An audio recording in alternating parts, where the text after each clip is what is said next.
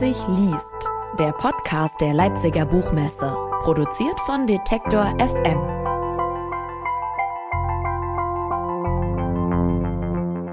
Geboren und aufgewachsen ist Nino Haratischvili in der georgischen Hauptstadt Tbilisi hier in Deutschland besser bekannt als Tiflis. Dort hat sie als Kind die Unabhängigkeit von der Sowjetunion und die folgenden kriegerischen Auseinandersetzungen erlebt.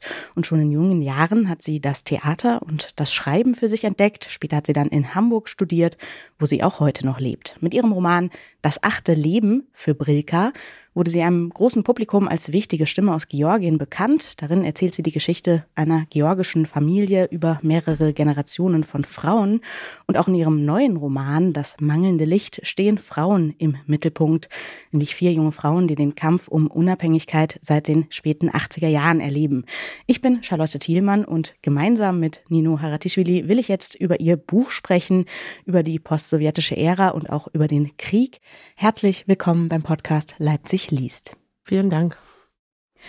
Frau Rattischwili, ich wurde gestern von einem Freund gefragt, worum es eigentlich geht in diesem Buch Das mangelnde Licht, über das wir jetzt sprechen. Das Ding hat 833 Seiten, glaube ich. Da fällt es natürlich schwer, darauf so eine einfache Antwort zu geben. Ich habe es mal versucht mit, es ist ein Buch über Georgien. Es ist auch ein bisschen eine Hommage an Tiflis, die georgische Hauptstadt, ein Buch über die Umbrüche nach der Unabhängigkeit und dem Zerfall der Sowjetunion.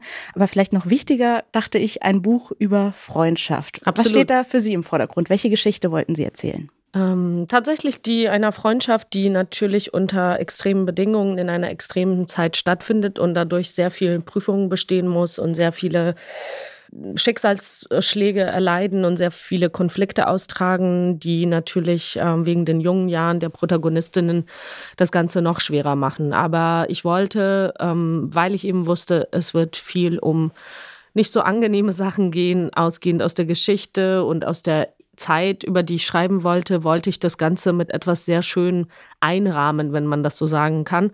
Mhm. Und ähm, da ich Freundschaft für eine ganz großartige Sache halte, fand ich das ähm, angemessen oder irgendwie schön. Über diese Freundschaft würde ich auch gleich nochmal zu sprechen kommen. Das erzählt ja die Geschichte von vier Mädchen, die in ihrer Schulzeit eigentlich zueinander finden und die dann so ja mehr oder weniger hineingezogen werden in diese Spirale aus Gewalt und Drogen im Georgien der 90er Jahre dann. Sie haben diese Konflikte auch erlebt als junges Mädchen in Georgien. Wie viel persönliche Erfahrung steckt denn in diesen vier Protagonistinnen, von denen das Buch erzählt? Also die Figuren sind alle fiktiv und auch die Geschichten, aber der Rahmen und all das, was in diesem Land stattfindet, das sind schon sehr persönliche auch Erinnerungen von mir und nicht nur von mir. Ich glaube, diese Erinnerungen teile ich mit allen Georgiern und Georgierinnen, die in der Zeit damals dort gelebt haben weil all diese Probleme, die Wirtschaftskrise, die sozialen, auch die kriegerischen Auseinandersetzungen, auch die Gewalt, die war ja so derartig allgegenwärtig, dass man die gar nicht umgehen konnte. Ähm, der Unterschied ist nur, dass ich halt um zehn Jahre jünger bin als die Protagonistin, dementsprechend auch durch mein Alter so ein bisschen geschützter war, weil mir nicht klar war, was genau da stattfindet. Als Kind gewöhnt man sich auch ein bisschen leichter und schneller an Gegebenheiten. Und durch meine Eltern, Familie, Erwachsenen war ich halt weitestgehend irgendwie geschützt und musste zum Glück keine Entscheidungen treffen oder keine Verantwortung übernehmen, was glaube ich für die Generation, die eben dann halt zum Beispiel meine Eltern, die dann Kinder hatten und sie versorgen mussten, äh, weitaus äh, schlimmer und ähm, grausiger war. Mhm diese Konflikte, die diese vier Protagonistinnen erleben, mit denen gehen die ja sehr unterschiedlich um, weil es auch sehr unterschiedliche Charaktere sind. Ne? Da ist einmal Dina, die eher so ein bisschen mutig und draufgängerisch ist und später Kriegsfotografin wird. Dann gibt es auf der anderen Seite die Ich-Erzählerin Keto, die eher ja, feinfühlig und sensibel ist und künstlerisch begabt. Was hat Sie da genau interessiert an dieser Freundschaft, die ja fast schon so ein bisschen unwahrscheinlich ist, weil die eben so unterschiedlich sind und die ja auch diese Mädchen und später Frauen begleitet durch diese kriegerische Zeit? Ich finde das gar nicht so unwahrscheinlich, weil ich oft die Erfahrung gemacht habe, dass man äh, anders als vielleicht so in Paarbeziehungen, in Freundschaften einfach eine viel größere Toleranz mitbringt auf eine Art. Also ich kenne es auch von mir und ich kenne es auch, auch aus meinem Umfeld und durchaus auch mit Menschen irgendwie ähm, einen gemeinsamen Weg geht, die vielleicht erstmal so gar nicht einem so ähneln. Und ähm, natürlich braucht man gemeinsame Interessen und gewisse Werte sollte man schon wahrscheinlich teilen, miteinander teilen können. Aber ich habe auch wirklich sehr, sehr unterschiedliche Freunde, auch sehr aus unterschiedlichen Lebensphasen und ähm, Abschnitten. Das kennen wir wahrscheinlich alle. Und ich finde gerade diese Gegensätze tatsächlich sehr spannend, die sich in der Freundschaft, also meiner persönlichen Erfahrung und Meinung nach, sich besser vereinbaren lassen miteinander als zum Beispiel jetzt irgendwie in Paarbeziehungen. Also ich habe immer das Gefühl, man ist da irgendwie offener, toleranter und ähm, vielleicht auch weniger egoistisch. Man ähm, ist irgendwie offener so bestimmten Dingen gegenüber, die man erstmal vielleicht auch für sich so fremd findet. Und mir ging es auch mit diesen Frauen so, dass natürlich gibt es da Figuren, die sind mir erstmal ein bisschen näher oder die verstehe ich besser. Und dann gibt es Figuren, die sind mir sehr fremd. Aber das ist genau das Spannende auch beim Schreiben, dass man eben einfach sich in Menschen hineinversetzen kann, die erstmal so gar nicht viel mit einem selber zu tun haben. Und das finde ich eigentlich viel aufregender, als wenn ich jetzt permanent über Dinge schreiben würde, die ich halt sehr gut kenne oder die mich persönlich auszeichnen weil genau das liebe ich am Schreiben, dieses weggehen können aus der eigenen Welt, aus dem eigenen Kosmos und sich letztlich in viele, viele verschiedene unterschiedliche Perspektiven hineinversetzen zu können. Mhm. Ja, das liegt ja vielleicht auch ein bisschen daran, dass diese vier Figuren, so unterschiedlich sie sind, so zusammengewürfelt wurden in diesem Georgien. Also, dass dieses Viertel, aus dem sie kommen, nicht so homogen war, wie vielleicht ich das erlebt habe in meinem Aufwachsen in einem deutschen Vorort. Das stimmt tatsächlich. Gerade dieses Sololaki-Viertel, das gibt es wirklich. Und ähm, das ist eines der ältesten Viertel in, in Tbilisi oder Tiflis. Und äh, ein Teil meiner Familie hat dort gelebt. Das heißt, als Kind war ich da sehr oft. Und das ist leider auch so ein bisschen ja, ähm, am Aussterben, weil es diese Form von Höfen, diese äh, Form von Zusammenleben auch immer weniger wird und alle auch immer mehr in die Anonymität einer Großstadt sozusagen flüchten. Aber das war tatsächlich so ein bisschen dieses folkloristische, damals auch noch soziale, zusammengewürfelte Mischmasch an verschiedenen Ethnien, Sprachen, Religionen, sozialen Ständen, Bildung und Background. Und das machte das Ganze nicht immer so harmonisch und schön, wie man sich das vielleicht so ausmacht ausmalt, aber das war auf jeden Fall sehr interessant, weil das waren oft ja eben diese Höfe, die durch so Laubengänge miteinander verbunden waren. Das heißt, man hatte relativ geringe Privatsphäre und jeder war miteinander irgendwie so in Kontakt und im Austausch. Manchmal harmonisch, manchmal weniger. Aber ja, also ich erinnere das als etwas sehr, sehr Spannendes und für mich als Autorin auch als ein bisschen wie so eine Schatztruhe an Geschichten. Mhm. Es sind auf jeden Fall sehr viele Geschichten, die diesen vier Mädchen dort passieren, die dann aber auch im Laufe der Geschichte immer wieder zusammenfinden. Wir erfahren währenddessen aber auch, dass die Männer wiederum sich immer wieder zerstreiten und so ein bisschen die Straßen unsicher machen. Inwiefern ist da Ihr Roman auch eine Erzählung, eine Geschichte über diese Form von Männlichkeit oder aggressiver Männlichkeit? Ähm, ja, das spielt natürlich eine sehr wichtige Rolle. Man muss halt sagen, dass die Zeit auch eine sehr, sehr spezielle Zeit war, was dieses ganze Gender und, wenn man es aus einer feministischen Perspektive betrachtet, was dieses Thema anbelangt, weil äh, die Gesellschaft und Georgien ist oder war auch immer irgendwie ein relativ patriarchales Land, wobei die Frauen da schon auch immer sehr viel das Sagen hatten. Hm, man, man sieht das an den Großmüttern, ne? Also die haben schon, die wissen schon, was sie tun. Absolut, genau. Es war immer nur irgendwie eine andere Form und das war immer sozusagen ein bisschen so unterm Tisch. Aber ich habe das immer so erlebt, dass Frauen schon eigentlich auch echt die Hosen anhatten. Es wurde halt immer nur so ein bisschen anders verkauft, sagen wir es mal so. Da aber zu dem Zeitpunkt ist ja die Gesellschaft, so wie die bis dahin existiert hatte, quasi auf eine Art zusammengebrochen. Damit auch natürlich die ganzen Geschlechterrollen und Erwartungen.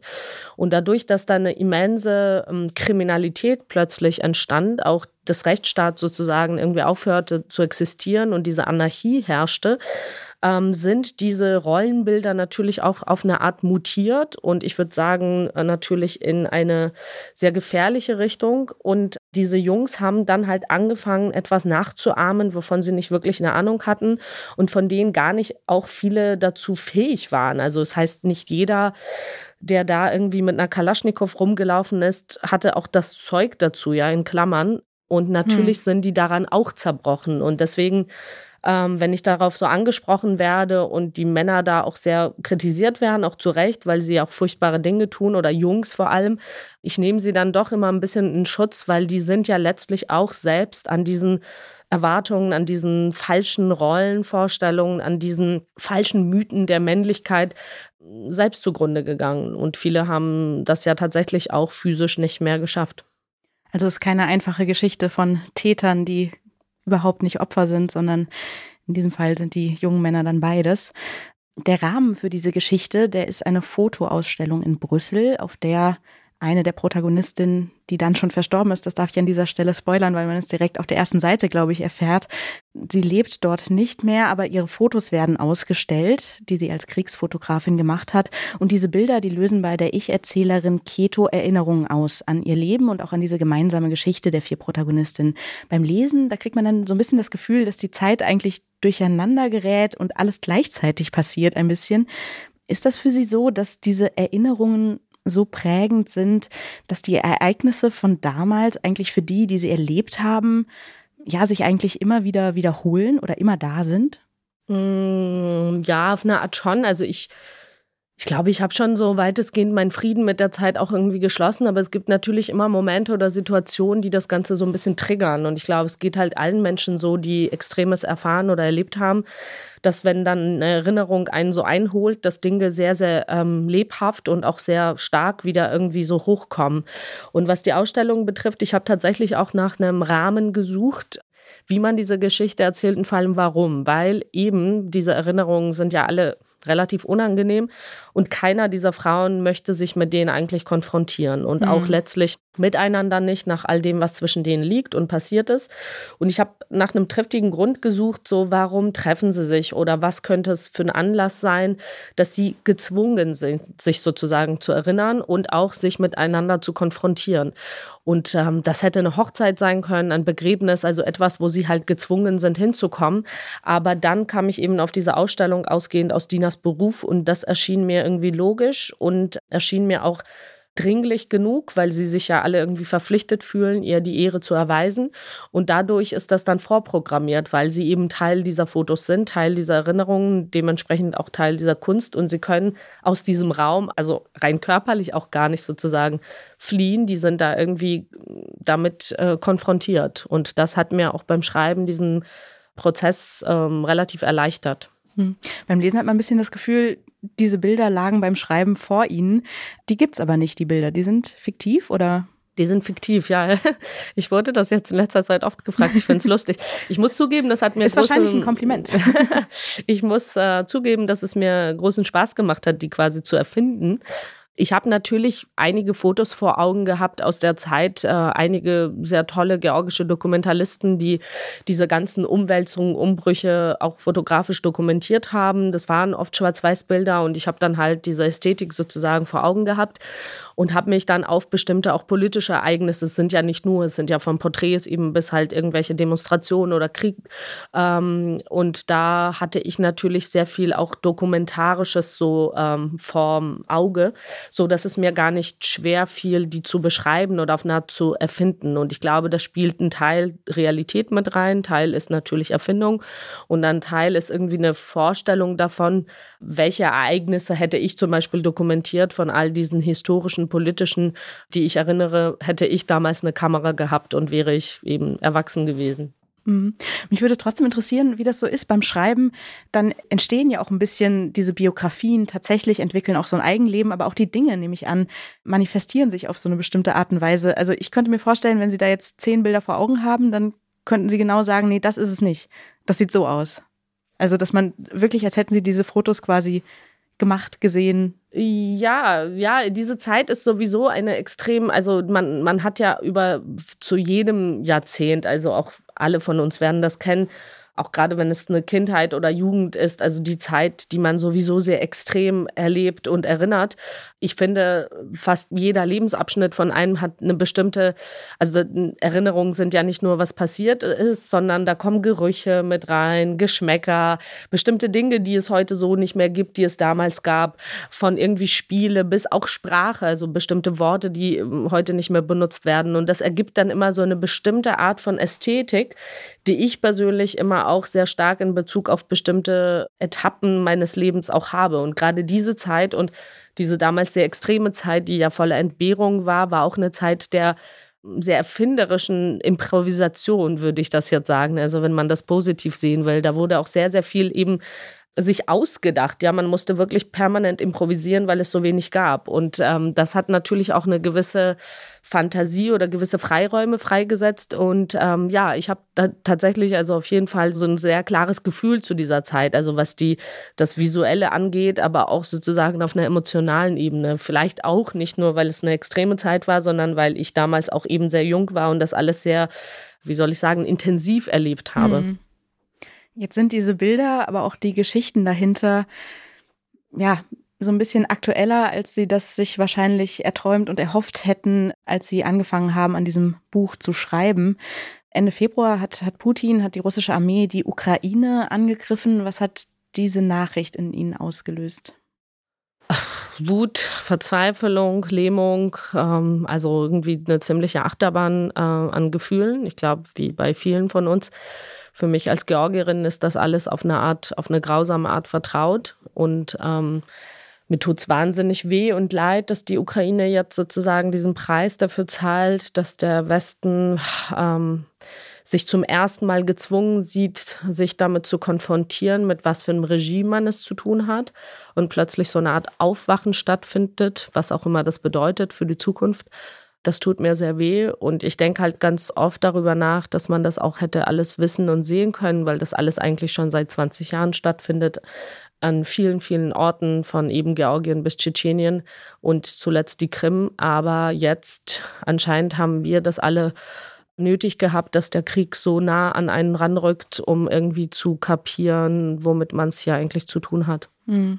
Sie haben jetzt schon gesagt, das kommt Ihnen als Georgerin ja auf eine ungute Art und Weise vertraut vor. Also wenn man mal zurückblickt, das wissen vielleicht nicht alle HörerInnen, ähm, Anfang der 90er, als sich Georgien unabhängig erklärt hat von der Sowjetunion, da hat das russische Militär damals georgische Regionen militärisch unterstützt, die sich abspalten wollten. Dann gab es ja aber auch noch 2008 eine russische Aggression in Georgien. Macht Sie das wütend, wenn das immer so vergessen wird in der Medienberichterstattung und es dann irgendwie heißt, jetzt ist wieder Krieg in Europa, das erste Mal seit dem Zweiten Weltkrieg und das so ein bisschen geschichtsvergessen ist, aber vor allen Dingen auch sehr Georgien vergessen? Mm, ist es ja nicht wirklich. Also es gab ja zum Beispiel die ganzen Jugoslawienkriege, das ist auch nicht so lange her. Und es ist nur komisch, also wütend weiß ich nicht. Es macht mich traurig, dass wir, ich meine, ich schließe mich da nicht aus, ja. Also ich bin auch ein Mensch und natürlich äh, siehe zum Beispiel Syrien, ja. Das geht jetzt irgendwie elf Jahre, wenn ich mich nicht täusche. Und äh, man stumpft ab, man gewöhnt sich daran. Das ist auch menschlich, das verstehe ich. Man kann nicht permanent 24 Stunden am Tag mit diesen schrecklichen Nachrichten, mit diesen Infos, die einen total überfordern und auch emotional vielleicht lähmen. Man kann sich damit nicht irgendwie dem ständig sich aussetzen, einerseits. Deswegen verstehe ich das schon. Andererseits ist das aber eben auch sehr gefährlich, das alles immer zu verdrängen und zu vergessen, solange das nicht den eigenen Wohlstand sozusagen bedroht. Auch das scheint menschlich zu sein und das ist traurig. Also es ist eher eine Traurigkeit, die mich erfasst und weniger Wut. Also weil ich es aus einer menschlichen Perspektive auf eine Art verstehe und auch jetzt nicht irgendwie an Utopien glaube und ich Menschen genauso gut wie genauso schlimm finde. Also ich finde, das alles vereinen wir miteinander. Und gleichzeitig zeigen wir ja, sind wir ja anscheinend auch ähm, fähig zur Solidarität und zur Hilfsbereitschaft. Auch das sieht man jetzt gerade. Ich hoffe nur, und das ist halt meine große Hoffnung, weil das kenne ich tatsächlich aus persönlicher Erfahrung, dass man sich jetzt nicht daran gewöhnt und irgendwie abstumpft und dann läuft das halt wie so ein Hintergrundrauschen und man reagiert gar nicht mehr, weil das könnte ja sehr gefährlich werden für uns alle. Hm. Und wenn Sie sagen, Sie kennen das aus persönlicher Erfahrung, dann von Ihrem Leben in Deutschland, dass das dann plötzlich keine Rolle mehr gespielt hat, diese Geschichten, oder? Ähm, ja, ja, 2008 zum Beispiel, als der Krieg da in Georgien ausbrach, da war ich da vor Ort. Ich war in Tbilisi und ähm, da herrschte natürlich zu Beginn eine totale Flut an Nachrichten und Chaos und Sorge und alle Menschen schrieben mir und man äh, tauschte sich aus und auch ich war total überrumpelt und wusste überhaupt nicht, ja, wie, wie kommuniziert man jetzt? Ich bin jetzt im Krieg und wie fühlt sich das an? Es war alles so unwirklich und dann bin ich irgendwann zurück und ja, es war dann dann irgendwann halt kein Thema mehr, weil es dann halt woanders was Schlimmes passiert mhm. und es geht immer so weiter. Also wie gesagt, es ist einerseits, ich verstehe das, aber das Vergessen oder das Ignorieren davon hat uns ja jetzt dahin geführt, dass die jetzt das tun, was sie tun, die russischen Politiker und wir jetzt plötzlich dastehen und sagen, oh mein Gott, warum haben wir es nicht irgendwie vorher gemerkt oder gewusst? Und ich will damit einfach nur sagen, wir hätten das alles auch früher wissen und sehen können. Und dieses Hinsehen, auch wenn es super unbequem ist und einen deprimiert, ist, glaube ich, jetzt gerade halt wirklich tatsächlich sehr, sehr wichtig. Also ob man jetzt irgendwie helfen kann oder sich, wie auch immer man irgendwie sich da aktiv beteiligen kann. Auch das ist wichtig, weil als Mensch, ja, man ist ein Gewohnheitstier. Man gewöhnt sich an alles, auch an grausige Sachen wie eben den Krieg. Hm. Jetzt ist Ihr Buch auch ein Buch über das Erinnern und auf so eine Art gegen das Vergessen. Haben Sie das Gefühl, das lesen Ihre Leserinnen und Leser jetzt anders vor dem Hintergrund der Bilder aus der Ukraine? Das wird jetzt zumindest so gesagt und immer wieder irgendwie so rückgemeldet. Ich kann es natürlich objektiv nicht einschätzen, weil ich mein Buch nicht sozusagen mit Abstand lesen kann. Ich habe da keine Distanz zu und ich weiß nicht, wie man das wahrnimmt als ein Leser von außen, was für Assoziationen da hochkommen. Natürlich ist das irgendwie auf eine Art makaber, weil ja, also drei Tage nach Kriegsausbruch ist dieses Buch erschienen und ich habe das überhaupt nicht, äh, ich habe überhaupt nicht damit gerechnet und ich hätte mir diese grausige Aktualität auch überhaupt nicht gewünscht. Es gibt jetzt natürlich Parallelen. Dennoch ist es aber für mich, es ist auch trotzdem auch eine Geschichte. Es ist ja nicht nur ein Buch über den Krieg, es geht auch um ähm, viele andere Themen. Und auch das, finde ich, muss man da auch ein bisschen differenzieren und aufpassen. Man kann da nicht, weil es doch viele politische und geschichtliche Parallelen gibt, muss man doch aufpassen, dass man jetzt nicht alles wieder in einen Topf wirft, weil es sind unterschiedliche Länder, unterschiedliche Hintergründe, äh, differenzierte, also auch die Konflikte muss man differenzieren. Wenn es dazu hilft, bestimmte Ereignisse, die jetzt heute stattfinden, besser zu verstehen, dann bin ich eigentlich nur froh und dankbar für. Hm. Man merkt ja schon auch in diesem Buch, wie individuell einfach all solche Ereignisse dann doch sind. Also, dass jeder Mensch sie einfach sehr anders erlebt und unter sehr anderen Umständen. Der neue Roman von Nino Haratischvili heißt Das mangelnde Licht. Erschienen ist er in der Frankfurter Verlagsanstalt. 833 Seiten kosten 34 Euro. Es sind viele Seiten. Ein langes Buch, aber kein langweiliges Buch. Und was vielleicht jetzt beim Hören ein bisschen zu kurz gekommen ist. Es ist stellenweise tatsächlich auch sehr lustig. Also von mir eine uneingeschränkte Leseempfehlung. Vielen Dank, Frau Tischwili, für die Zeit. Vielen Dank für das Gespräch. Leipzig liest, der Podcast der Leipziger Buchmesse, produziert von Detektor FM.